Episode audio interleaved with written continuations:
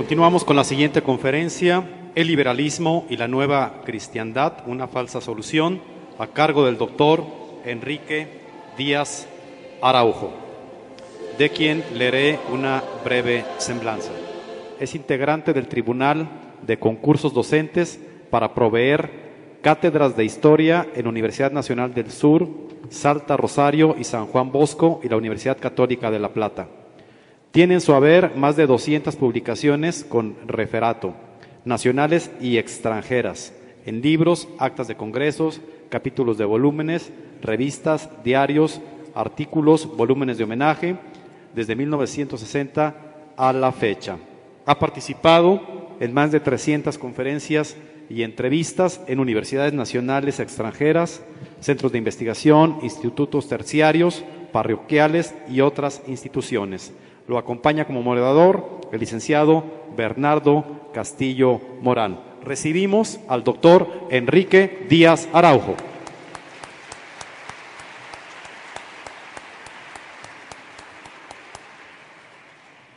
Autoridades civiles, universitarias, señoras, señores, estudiantes. Me toca a mí ahora el turno y claro, después de las exposiciones que ustedes acaban de oír, lo mío va a ser de otro, de un tono mucho menor. Entre otras razones porque el tema que tengo que abordar está muy circunscripto y es una, exposición y crítica de un autor. Eh, los, cuadros generales ya les han sido presentados. Ante todo, eh, antes de empezar, diría, eh, como veo la bandera de mi país ahí, eh, quiero recordar con el poeta niño, Chassain, eh, bandera azul y blanca,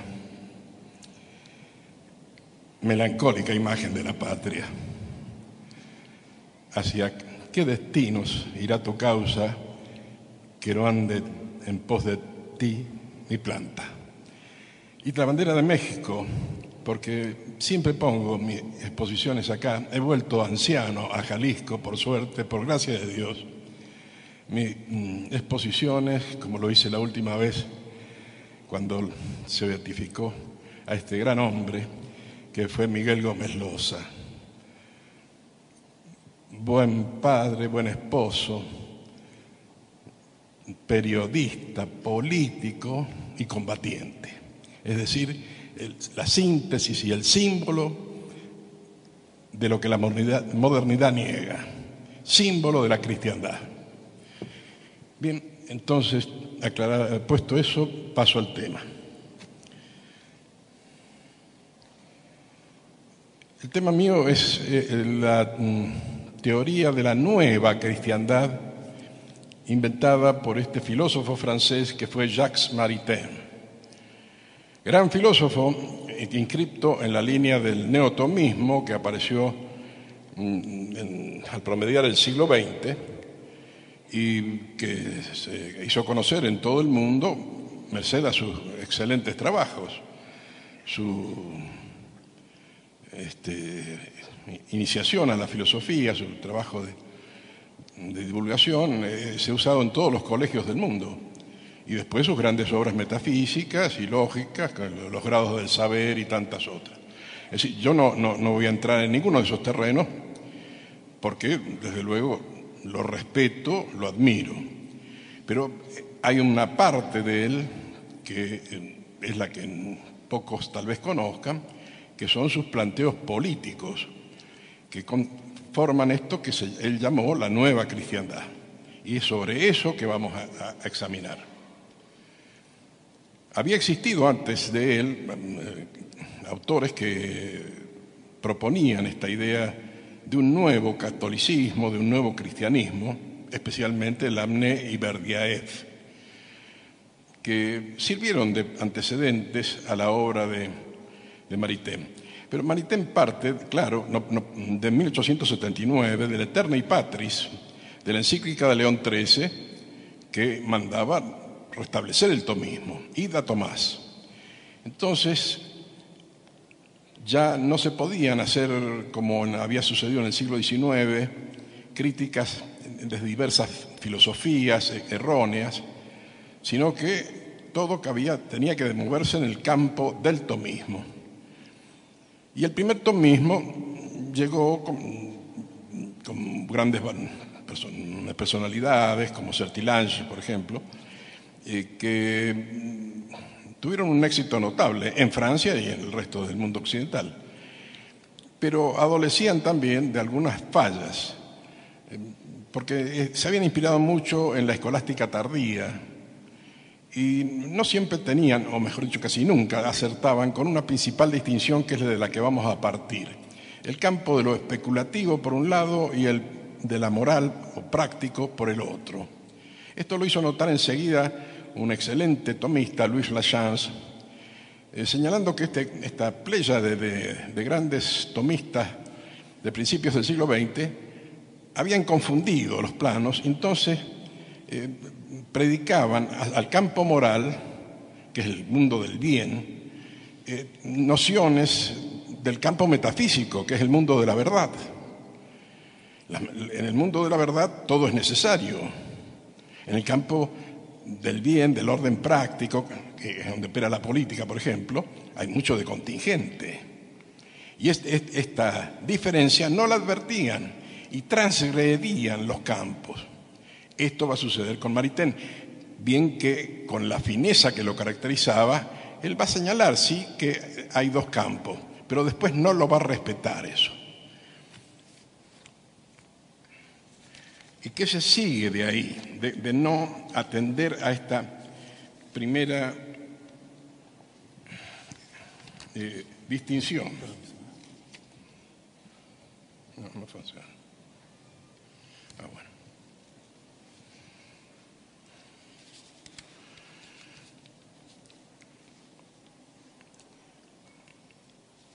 Se hace una distinción porque eh, se van a mover en este plano. Por un lado la persona, por el otro lado el Estado. Y se va a oponer persona contra Estado. Persona, entidad metafísica. Estado, valor o entidad moral. No se pueden comparar. Sin embargo, todos ellos lo van a comparar, entre otros Maritain. Eh, entonces, a su vez, agregan esta otra distinción. Persona humana es prácticamente el alma, es decir, el ente espiritual el individuo es el cuerpo, lo material. Entonces se dice, la, la, persona está destinada al bien, mientras que el individuo es el que se orienta hacia el mal. Lo presentan como si fuera una distinción tomista, pero en realidad Santo Tomás nunca había dicho eso. Él era partidario del ilimorfismo, es decir, de la unidad sustancial de estos dos principios, el material y espiritual, el alma como forma del cuerpo, no el alma en un cuerpo, sino asociados compuestos. De ahí eh, queda el sujeto que es el viviente, no un alma y un cuerpo. El, error de Maritain al señalar estas distinciones que no son tomistas es antiguo, estaba en una de sus mejores obras que se llama Tres Reformadores. Para Tomás, eh, la persona es indivisa. Prácticamente persona e individuo son la misma cosa. Donde está la distinción es en Kant. Claro, el gran filósofo no cristiano. Entonces, en Kant sí, el individuo está en el orden de la naturaleza y la persona es la que goza de libertad. Se parte de un problema de la individuación, es decir, de lo imperfecto que tiene la naturaleza humana. Pero eso es, un dato que afecta por igual, como digamos, a persona e individuo. Y entonces dicen, el pecado no, consiste en que era apartarse de la ordenación de las normas eternas, sino caer en la materialidad, como que lo material es lo malo. Señalaba ya Luis Lachance que en todo pecado hay un factor espiritual aún en la ebriedad, porque siempre es la voluntad, la inteligencia la que nos inclina hacia esa mala tendencia. Además, ellos no solamente escinden el alma del cuerpo, sino que le otorgan al alma, la hipostasian, la confunden con la gracia. Por eso la pueden desligar de todo, del bien común y de todo, porque está por encima de todo. Y la persona dice, Mari, tenés un todo libre. Nunca él recuerda que en el plano moral se trata de criaturas, es de, ser, de seres contingentes, relativos, relativos a Dios. Seres creados con una finalidad, porque nosotros no somos fines. Y entonces nos integramos en el bien del todo al servicio del Creador.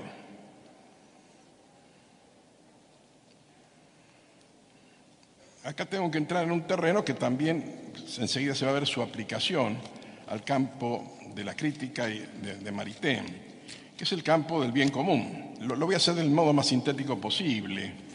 El bien, eh, factor central del orden moral, eh, puede distinguirse el bien trascendente, referido a Dios, el bien del universo, y el bien inmanente o temporal, que es el que acá consideramos. Se distingue en bienes privados, privados de qué? De comunicación, son los, bienes materiales. La comida, por ejemplo, yo la consumo y no la comunico a nadie. Eh, hay bienes, otros bienes que son los colectivos. Un camino, por ejemplo, es un bien material también, pero usado por todos. Los bienes propios, inmateriales, que se disfrutan en común. Y el bien común propiamente dicho, que tiene una igualdad relativa por analogía. Por ejemplo, los conocimientos sobre el camino o sobre los alimentos. Este es el que debe primar, el bien común. Tiene que tener primacía sobre los otros bienes, porque es el bien del de todos en el todo. En el orden práctico, el hombre no puede existir fuera de la ciudad y la ciudad se rige por esta norma de la primacía del bien común, como también lo estudió un gran filósofo canadiense, diría, porque enseñó en la Universidad de Laval de Quebec, Charles de Conin.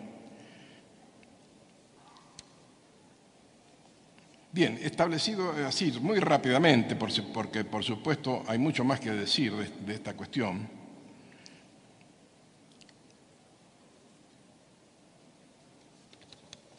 Podemos pasar entonces al orden ya del tema de la cristiandad, que es donde se va a, manifestar la teoría de, de Marité.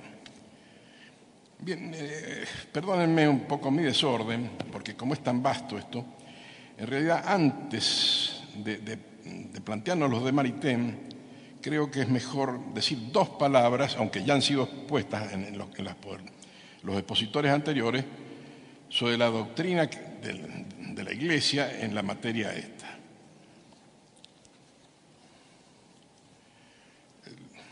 principal, a mi juicio, resulta la encíclica de Gregorio XVI, Mirar y Vos, trajo condenas para Larné y donde se decía que hay que conservar la fe católica íntegra e inviolada y que no puede haber la absoluta libertad de conciencia, que es un pestilente error. es esa libertad inmoderada de las opiniones, esa licencia en los discursos, esa avidez de lo nuevo, es pestilente, decía ese Papa.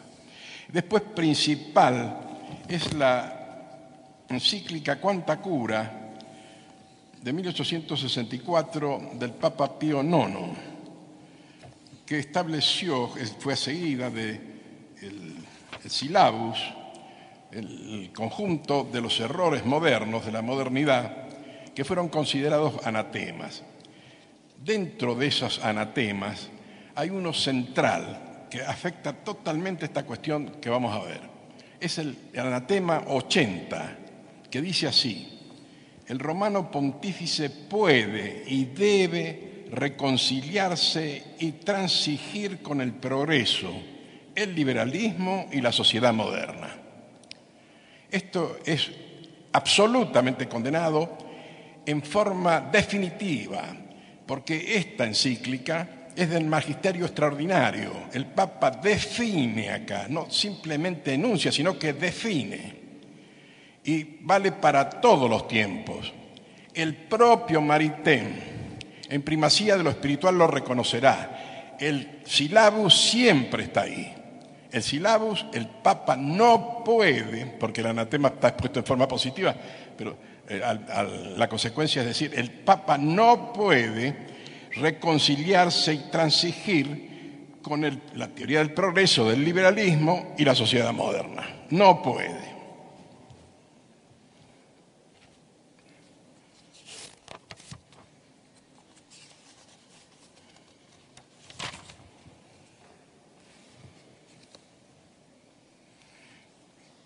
Esta condenación de errores, del, catálogo de errores del silabus, cerraba así. Nos las reprobamos por nuestra autoridad apostólica, las prescribimos, las, las proscribimos, las condenamos y queremos y mandamos que todos los hijos de la Iglesia Católica tengan, las tengan por reprobadas, proscriptas y condenadas. Quien diga que el Papa, es decir, la Iglesia además, se puede conciliar con la modernidad, transgrede este magisterio extraordinario de la Iglesia.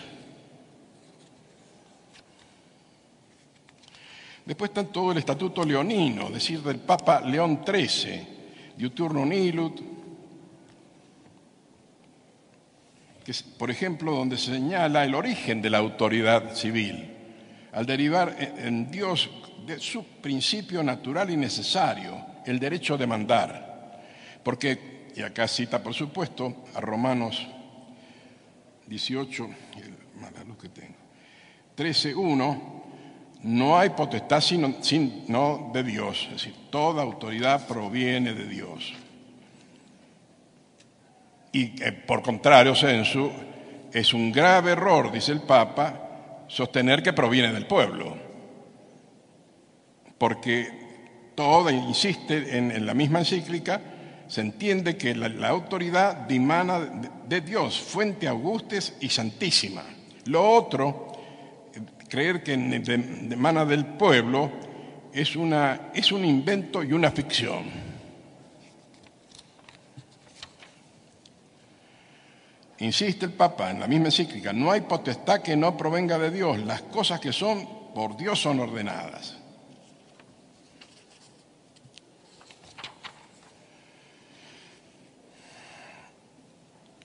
Hablando del derecho nuevo, dice de aquella herejía que nació en el siglo pasado, eh, de la soberanía popular, licencia que no conoce freno y que es lo único que muchísimos entienden por libertad.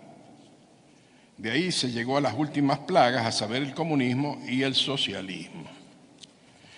También en la inmortalidad del mismo Papa León XIII. Insiste él en el origen divino de la autoridad. No proviene sino de Dios, porque solo Dios es el propio y verdadero y supremo Señor. No hay potestad que no emane de Dios. Dios ha querido que en la sociedad civil haya una autoridad cuyos depositarios reflejen cierta imagen de la providencia.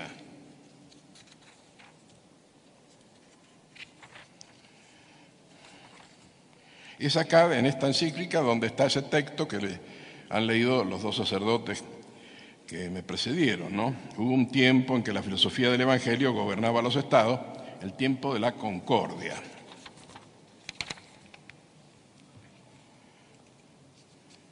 Por lo tanto, dice León XIII, eh, esta doctrina, que es la justa, se diferencia del deísmo, que, es que viene a ser lo mismo que el ateísmo, porque no pueden ser igualmente aceptables ni igualmente buenas todas las, religiones, ni todas son igualmente agradables a Dios. Ni, la libertad puede versar sobre lo que es verdadero y bueno. El principio fundamental que se reafirma en esta encíclica es que la autoridad civil debe buscar su origen en el mismo Dios, no en la multitud del pueblo. que la llama más adelante libertad de perdición.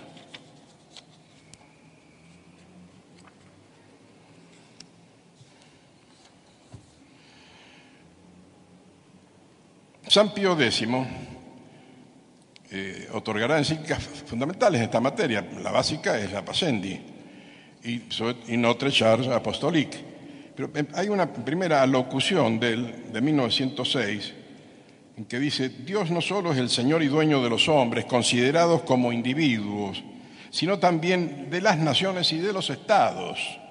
Es necesario entonces que esas naciones y quienes las gobiernan lo reconozcan, respeten y veneren públicamente. Es decir, acá está anunciándose la doctrina de Cristo Rey.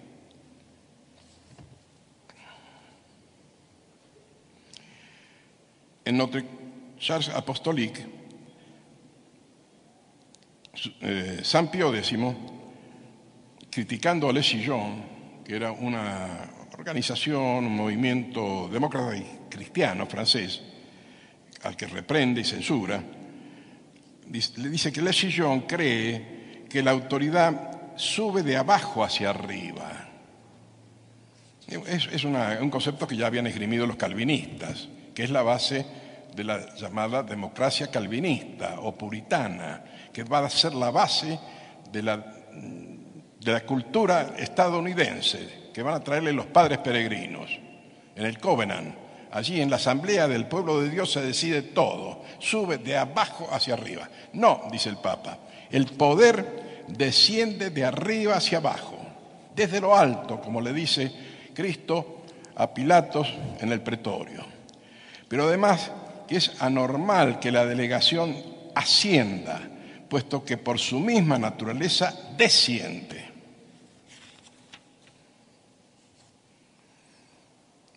Se hace cargo de, este argumento de los sillonistas de que en la libertad estaba la dignidad de la persona humana. Es una falsa idea de la dignidad humana.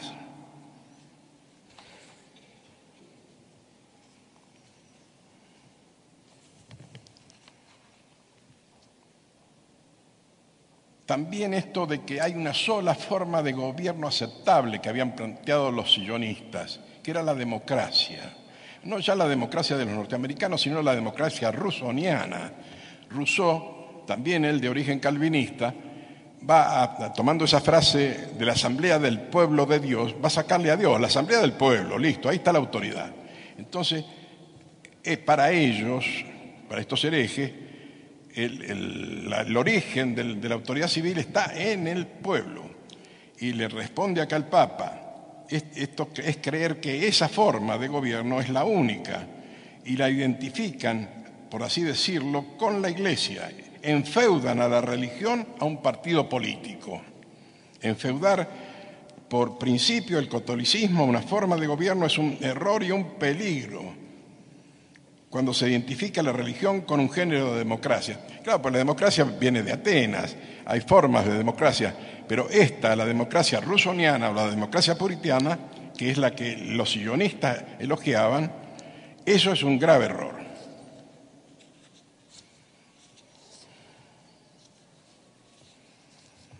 Esta doctrina la va a repetir Benedicto XV en Ad Beatissimi.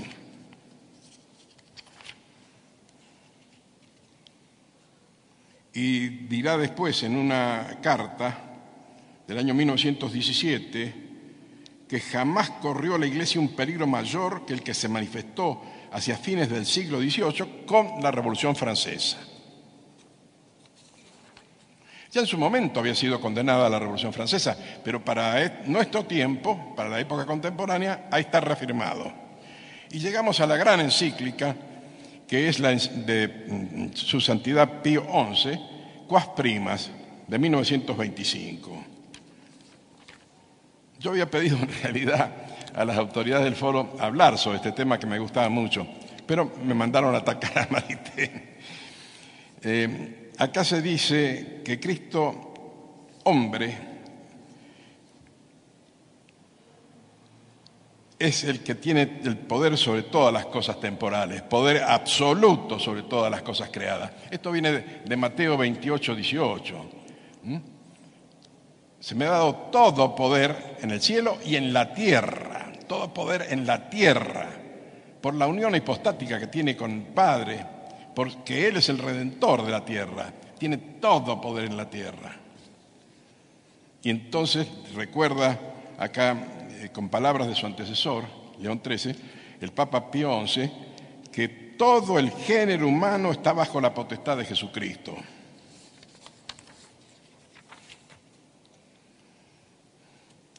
Y a esto se opone el laicismo, señala el mismo pontífice, que es una peste infecta que comenzó por negar el imperio de Cristo sobre todas las gentes.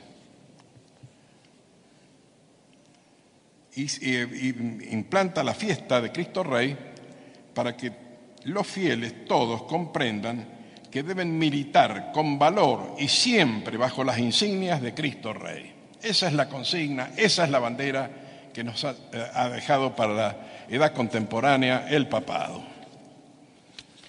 Hay otras normas eh, eh, pontificias, pero no tengo yo tiempo ya para detenerme en todas y cada una de ellas. Tal vez para aproximarnos mucho a nuestro, a nuestro tiempo,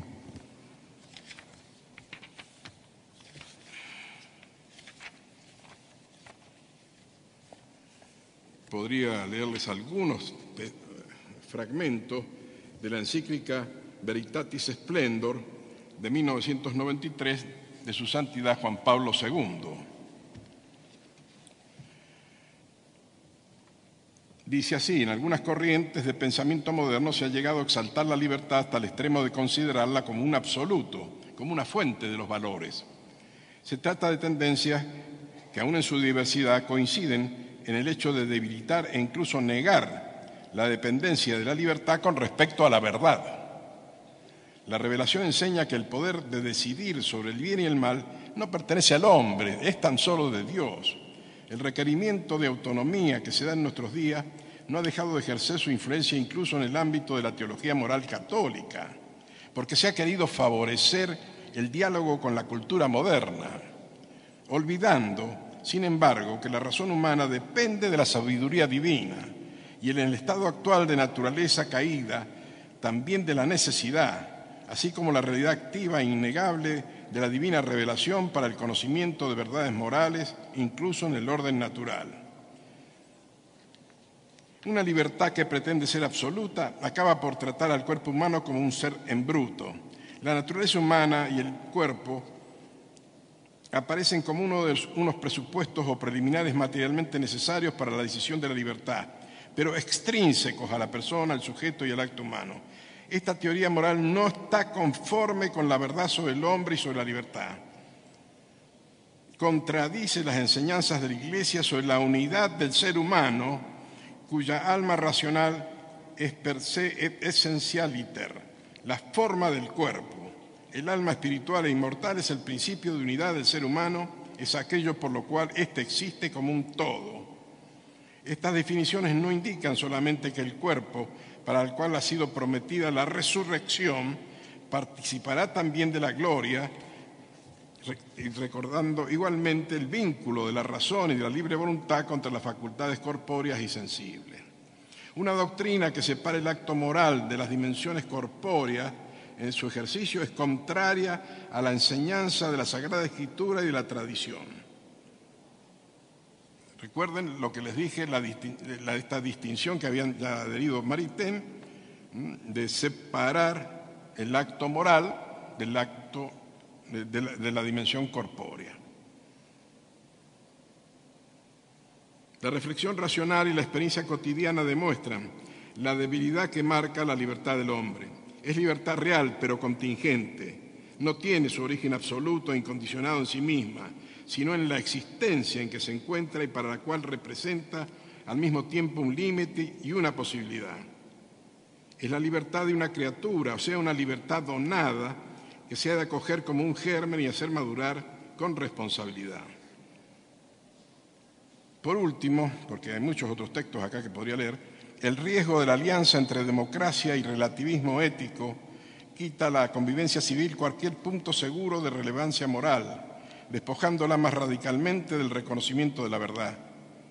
Si no, si no existe una verdad última que guíe la acción política, entonces las ideas y las convicciones humanas pueden ser instrumentalizadas fácilmente para fines del poder. Una democracia sin valores se convierte con facilidad en un totalitarismo visible o encubierto, como demuestra la historia. Solo en el misterio de la redención de Cristo están las posibilidades concretas del hombre. Bueno, he, eh, tenido que hacer este mm, pequeño recuerdo de la, de la, doctrina magisterial, del magisterio ordinario y aún extraordinario, para poder entonces ver qué es lo que decía Maritain. Él se había iniciado en un movimiento mm, político francés, la acción francesa, creado por Charles Maurras, eh, que no era él creyente, pero que sí congregaba a todos los monárquicos de Francia y, en, su inmensa mayoría católicos, y que defendían la teoría política que aceptaba la Iglesia. Eh, cuando rompa con la acción francesa, eh, Maritain o su esposa Raíza van a decir que fue un momento que estuvieron ahí. No, tuvo 15 años y era un hombre de 40 años, no era un niño. Y estaba acompañado por lo mejor de la intelectualidad de Francia. Hubo un, complot contra la acción francesa que se elaboró en Bélgica y se pasó después a un obispo anciano de Burdeos. Y lo que en una obra de juventud, en una novela de Morras, eh, se decía, eh, se lo transfirió al Morras actuante en esa época y de Morras al movimiento político de él, que no tenía nada que ver con eso. Y así se llegó a la condena de la acción francesa en 1926. Fue una cosa tremenda, que el mismo Papa que había dado la gran encíclica que, recién leía, la Quas Prima, el mismo Papa que va a señalar la encíclica Divinis Redentores, donde el marxismo es presentado como eh, pésimo, eh, eh, él mismo en su acción política va a cometer graves errores. Uno de ellos va a ser dirigir estos arreglos que condenaron a la muerte a los cristeros. Otro contra el integrismo español carlista. Otro en Bélgica. Y el más grave, a mi juicio, fue esta condena de la acción francesa. cuando se descubrió toda esta trama urdida, el, siguiente Papa, Pío XII, levantó la condena. Maritain no tuvo la fuerza moral, como tuvieron otros, de aguantar esto, sabiendo que la condena estaba mal dada. Y entonces él rompió con la acción francesa. En ninguno de sus libros, en donde siempre habla de la condena, en ninguno de sus libros va a poner que la condena fue levantada por Pío XII. Ahí hay una mala fe de él porque va a hacer creer que hasta el día de hoy sigue esa condena. Y empieza, junto con separarse de Morraz, digamos un acto lícito, si quería él, de, su vida política, empieza a, atacar la doctrina tradicional de la Iglesia. Lo hace en ese primer libro que se llama Primacía de lo Espiritual. Uno de los intelectuales de la acción francesa, Georges Bernanos, le dice, no te vas a detener ahí, de aquí en adelante vas a ir siempre para peor. Porque él con el argumento de que la acción francesa estaba influida por el naturalismo, va em, a, empezar a creer en una política espiritualista, a base de esa distinción entre materia y espíritu. Y pronto, en los años 30, va a ir, eh, en, Jacques Maritain va a ir involucrándose en movimientos eh, cuasi liberales, demócratas cristianos, eh, demócratas cristianos socialistas, sobre todo aquel que va a dirigir Emmanuel Mounier.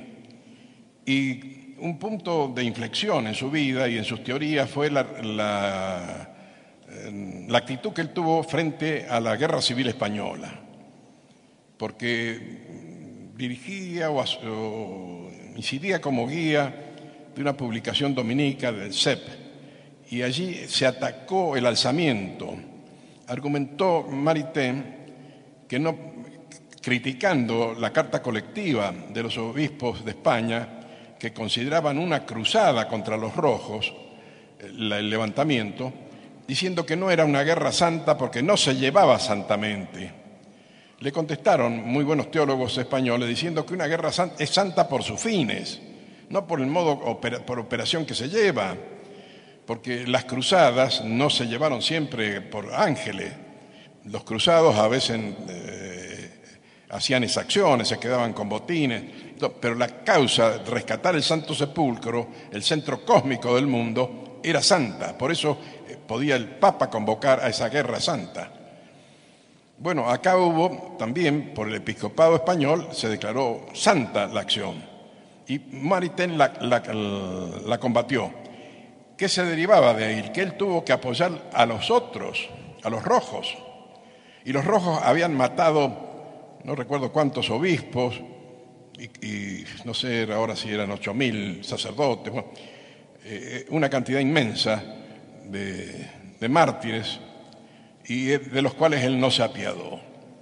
Eso, como le dijo Bernanos, lo inclinó, y Bernanos también era en ese terreno, este, lo inclinó cada vez más hacia peores posiciones.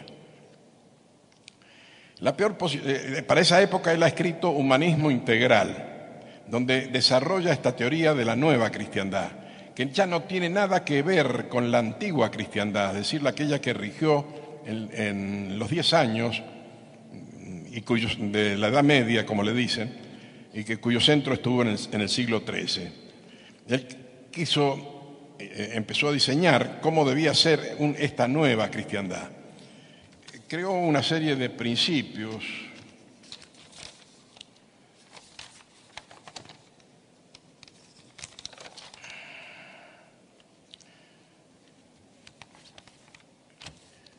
que lo llamó así, filosofía moral adecuada, nuevo analogado concreto, ambivalencia de la historia y ritmo ternario. Filosofía moral adecuada. en el tiempo de la cristiandad eh, se había querido regir todo por la teología, por la Biblia. había que acudir ahora a una ética natural no más, que no mm, tuviera bases metafísicas, él hablaba de ética, pero más, más estaba hablando de metafísica, que no fuera sobrenatural, porque lo sobrenatural había perdido terreno en el mundo moderno, eh, repugnaba a los ateos, repugnaba a los modernistas, entonces se sacaba lo sobrenatural y se dejaba una base ética que podía ser aceptable, decía él, por el mundo moderno. Es decir, y, usó estas palabras que tuvieron mucha difusión. No actuar como cristiano, sino en cristiano, con inspiración cristiana. No con la doctrina cristiana, sino con el cristianismo como fermento. Esta es la primera invención de él. La segunda, el nuevo analogado concreto. Él dice que no hay una cristiandad, sino varias cristiandades. Es polivalente este concepto. Bueno, eso es posible, claro, porque eh, nadie cree que este, un hecho histórico deba repetirse, no se repiten eh, los hechos históricos tal cual, de modo que si hubiera una nueva cristiandad, no la de Maritain, digo, sino cualquier otra que, se que aparezca en el mundo, eh, puede tener diferencias con aquella, pero no diferencias esenciales. Pues justamente Maritain va a plantear que la diferencia con la cristiandad histórica debe ser esencial. Es decir, esencias diversas, dice él. En tercer lugar, esta ambivalencia de la historia. Acá él está siempre tratando de sacar la teología del mundo político porque dice eso, es una, intervención indebida, lo llama él confesionalismo. Pues acá trae exactamente a la Biblia para resolver este tema del mal y del bien. Dice, acá aplica la parábola de la cizaña y el trigo. Y entonces dice, no hay que cegar la, la cizaña, sino hasta el fin del tiempo. Entonces hay que dejar crecer el bien y el, porque hay que dejar crecer el mal, porque paralelamente va a crecer el bien. ¿Mm? Va a haber, esta es palabra textual de Maritain, un doble progreso contrario. y considera que la revolución, él había estudiado muy bien la revolución en su tiempo de la acción francesa, había escrito tres libros contra la revolución, eh, eh, acá considera que el proceso este revolucionario moderno es inexorable. No hay que oponerse a él, es inútil oponerse al mal de los tiempos modernos. Es la cizaña, sí, pero hay que dejarla crecer. Por último, el ritmo ternario, que es, lo que más se ha difundido.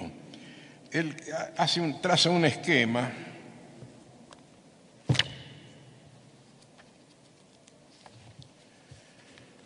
que lo esquematiza de este modo. Edad media, teología sagrada y sacro imperio.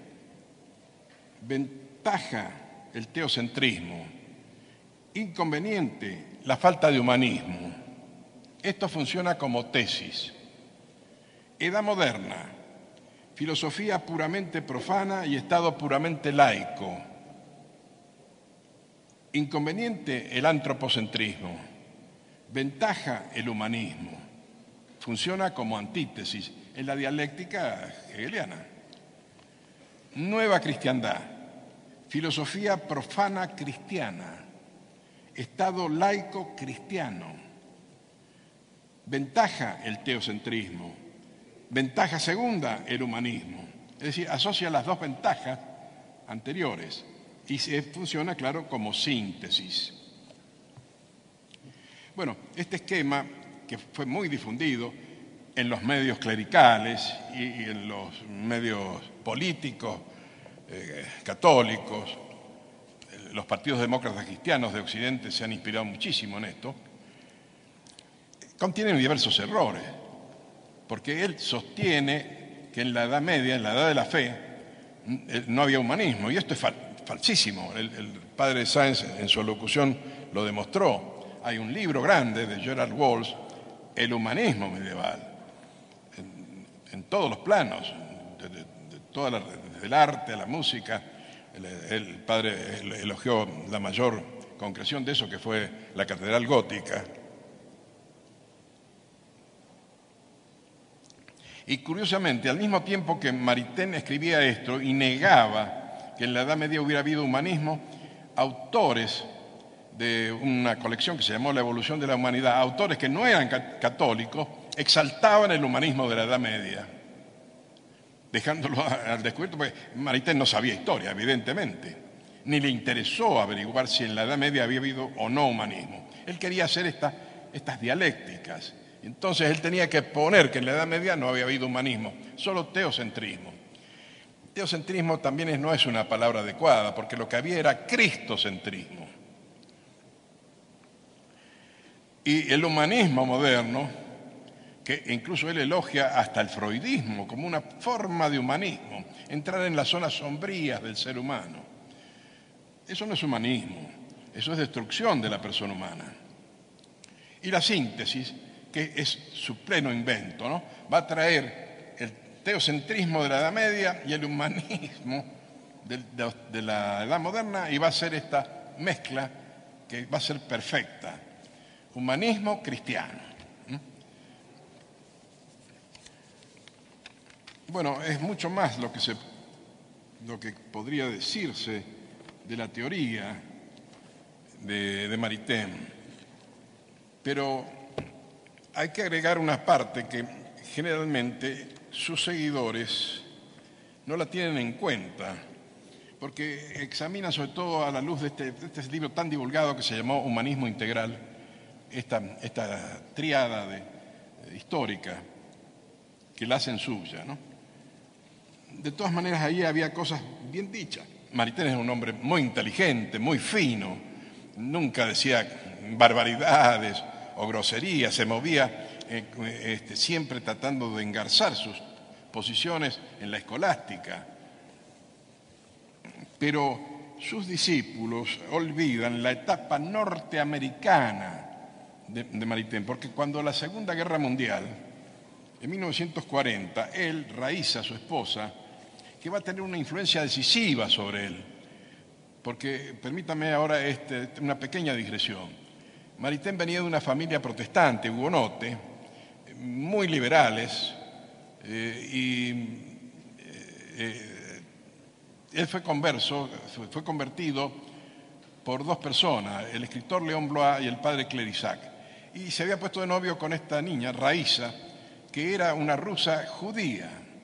A ella le costó más, claro, la conversión, porque eh, no era del protestantismo al catolicismo, sino del judaísmo al catolicismo. Entonces ella dice en sus memorias que en realidad el padre, Clerisac y, León Blois medio como que los engañaron.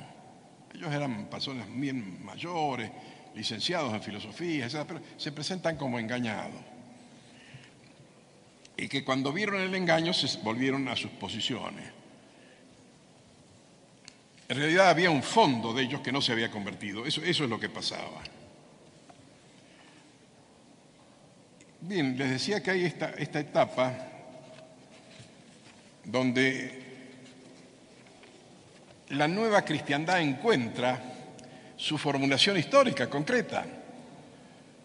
¿Dónde se va a dar esto de, humanismo más teocentrismo? En el New Deal de Roosevelt, porque los maritén emigran a los Estados Unidos, son muy bien recibidos en las universidades, en los premios, por todos lados, y entonces él se encanta con el mundo norteamericano. Y va a llegar a escribir el hombre y el Estado, que ese es el libro que hay que buscar, que ya no es, por cierto, de ninguna manera, pero en forma absoluta, nada de volver al mundo de la cristiandad, sino que ahora estamos frente a este esta nueva cristiandad que son la cultura norteamericana. Allí está la verdad.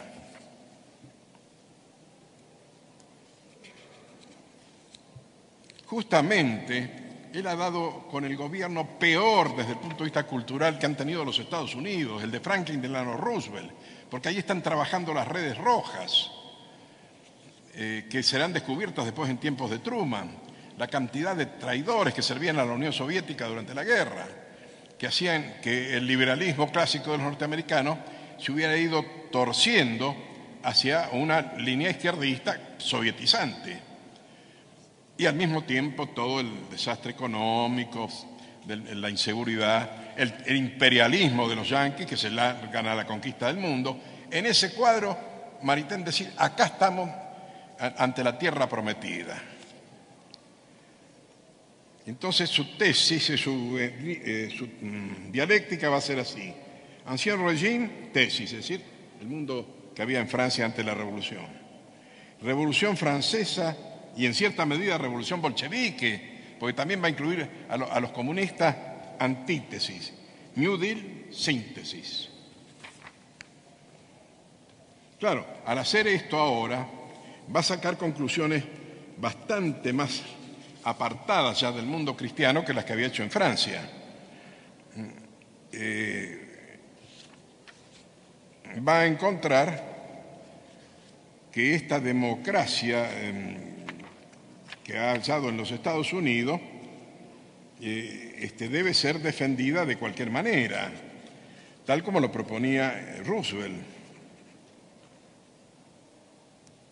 Y va a escribir sobre las proféticas minorías de choque. Él eh, conocía muy bien la teoría de las minorías revolucionarias, de las vanguardias lúcidas del proletariado de Carlos Marx, pues la va a imitar sino que al servicio de esta cultura norteamericana del tiempo de Roosevelt. Y entonces va a hablar, dice, hay un problema que se relaciona con el pueblo, porque ahora ha puesto al pueblo como origen de todo poder. Por eso cité yo antes a las encíclicas, porque ya acá no vacila Maritain en consignar que el origen de la autoridad civil está en el pueblo. El problema a estudiar eh, no se relaciona con el pueblo, sino como lo llamaría. Bueno, con los servidores inspirados o profetas del pueblo, porque la democracia no puede marchar sin ellos. El pueblo necesita profetas y aquellos servidores o profetas del pueblo no son eh, necesariamente representantes electos. Su misión se inicia en lo hondo de sus corazones y conciencias Solo en tal sentido son profetas por propia designación. Son necesarios para el normal funcionamiento de una sociedad democrática. Eso es lo que decía Lenin para los comunistas. El comunismo no funciona sin, esta vanguardia lúcida, porque el obrero, el proletario, no tiene conciencia de su opresión. Entonces el Partido Comunista se la comunica y lo dirige. Bueno, acá para dirigir la sociedad norteamericana hay que crear también una élite, una vanguardia. Claro, él, ha estudiado la Revolución Francesa y sabe cómo allí también los jacobinos, Saint-Just y demás, Marat y los otros, eh, también actuaban de despertadores con la guillotina. ¿no? Mataban para que así se pudiera tomar el buen camino. Y se creaba esta línea eh, justa que la llevaba los Robespierre, porque a veces los que se pasaban un milímetro a la izquierda, los rabiosos, como Chomet, eh, Momor o Eber, también nos mandaban a la, guillotina. Ni qué decir a los girondinos, los que pescaban a la derecha. Se establecía lo que Stalin va a llamar la línea general, que es muy difícil de seguir y siempre con riesgo de perder la cabeza. Bueno, eh, ya he dicho, escribe 1946, que la democracia no puede marchar sin el factor profético y que el pueblo necesita profeta. Quiero añadir ahora que esa es una triste necesidad. Es decir, él ha puesto al pueblo en lugar de Dios, pero en realidad en el orden práctico pone a estas minorías que controlan los medios, que controlan la educación, porque les va a conceder, él sabe que Rousseau ha puesto la religión civil y que cuyo, el que no adhiere a la religión civil tiene como castigo la muerte. Y sabe eso, pero él trata de, dice, de distinguirse de Rousseau. Pero hay, de todas maneras, sigo citándolo, se necesita la propagación democrática por medio de la educación coercitiva. La pedagogía democrática hay que imponerla. Y por tanto, dice, no puede haber maestros o profesores que no crean sinceramente, que no sean democráticos. No es la democracia como forma de gobierno, sino como una religión. Yo soy democrático, no el sistema, el sistema puede no serlo, pero yo tengo que ser democrático. Entonces, los maestros tienen que ser democráticos, que sean capaces de jurar que creen sinceramente en todos los dogmas de la Carta Democrática. Palabras textuales de Maritain. Dogmas, él que no quería dogmas para la sociedad civil, que debía alejarse de aquella cosa de la edad de la fe. Ahora hay nuevos dogmas. ¿Cuáles? Los de la Carta Democrática. Esto es, evidentemente, como dice un autor, la desacredización total del Evangelio, una profanación del Evangelio.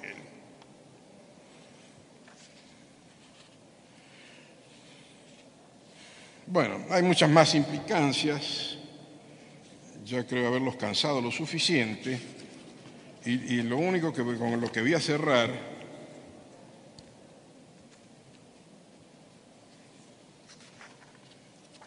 como conclusión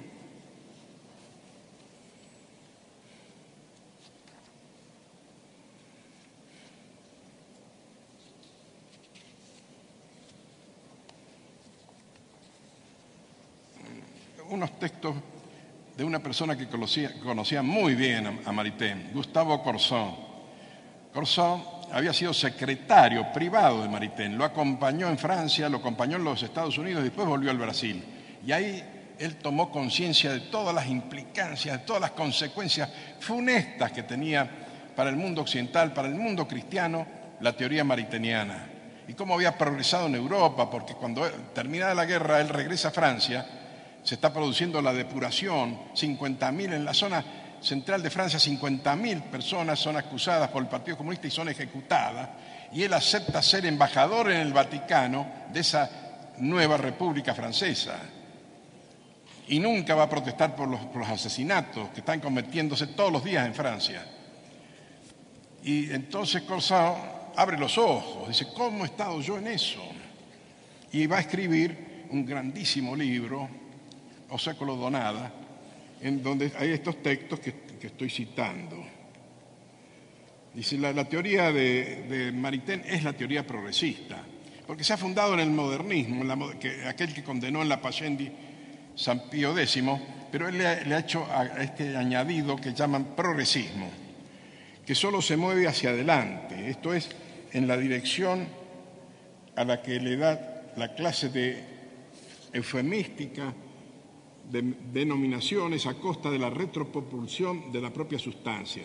No me cuesta demasiado trabajo imaginar la nueva iglesia de los progresistas en una vistosa y anonadada aeronave que se dirige hacia el soñado nuevo mundo, con una propulsión que procede de una enérgica expulsión de su carga.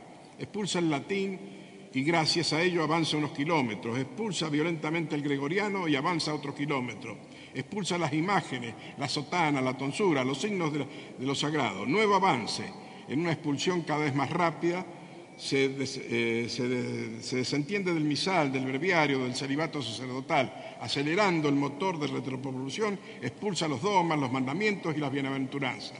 Y así, cruzando la estratosfera, como un bolio incandescente, la aeronave llegará un día a Marte o a Venus, donde sus habitantes estupefactos verán que la enorme aeronave no tiene nada ni a nadie. Llega vacía, trae el vacío absoluto y absolutamente ecuménico. Eh, yo lo sigo totalmente a Corsó. Eh, eh, dice que todo esto obedece a que las condenas que ya se habían hecho sobre la NE no se aplicaron a, a Maritain conducta que obedece a, la visión historicista, según la cual todo tiempo futuro, por el solo hecho de serlo, será mejor. Cronolatría, evolución imaginaria, la historia como juez final del hombre, o sea, un fin temporal y no eterno. Porque no es por la historia, sino a través de la historia como el hombre alcanza su fin último.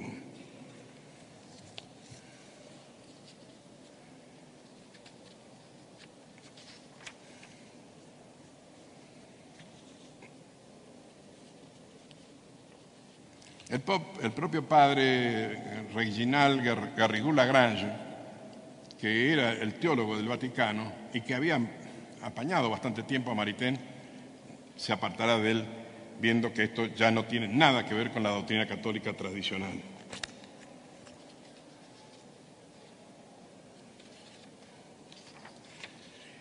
Maritain había escrito en uno de sus libros iniciales, Antimoderno, que si somos antimodernos no es por un gusto personal, ciertamente, sino porque lo moderno, nacido de la revolución anticristiana, nos obliga, por ello, por su espíritu, porque él mismo hace de la oposición al patrimonio humano su especificación propia, porque odia y desprecia el pasado y se adora y porque nosotros odiamos y despreciamos ese odio y ese desprecio y esa impureza espiritual había cambiado él de ese odio que decía tener al mundo moderno a este servicio al mundo moderno.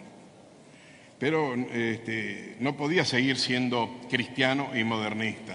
Como decía don Juan Donoso Cortés, hay un abismo inconciliable, un absoluto antagonismo entre modernidad y cristiandad. Bueno, para cerrar, digo que encuentro en todo este capítulo de, este, de esta parcialidad de Maritain, insisto, no tiene nada que ver con el resto del filósofo Maritain, me queda un consuelo. La famosa nueva cristiandad o cristiandad laica, lo mejor que tiene es que nunca existió. Es una gran quimera, una ilusión. Ni existió en su versión de humanismo integral ni en la del hombre y el Estado. Todo lo contrario, los Estados Unidos eran una cosa totalmente distinta de la que pintó Maritain. Eh, pero el humanismo cristiano como tal nunca cobró cuerpo objetivo. Existieron, existen los católicos que desean transar con la modernidad. La acumulación de sus afanes subjetivos ha llenado muchas páginas y ninguna realidad. Desde que el principio de no contradicción no solamente es del plano lógico, sino también del orden metafísico. Uno se puede imaginar una eventual conciliación entre quien cree en la verdad del verbo encarnado y quien no cree en nada trascendente, de su propia divinidad mas tales ilusiones son intrasladables al mundo real. Por eso es que la cristiandad liberal es un espejismo, un sueño de la razón, como dijera el propio Maritain hablando de Descartes. Y entonces, ¿qué es lo que había que hacer? Bueno, lo que dijo el cardenal Pi, vosotros mis hermanos, si estáis condenados a ver el triunfo del mal, no lo aclaméis jamás. No digáis nunca al mal, eres el bien, a la decadencia, eres el progreso, a la noche eres, la luz, a la muerte, eres la vida.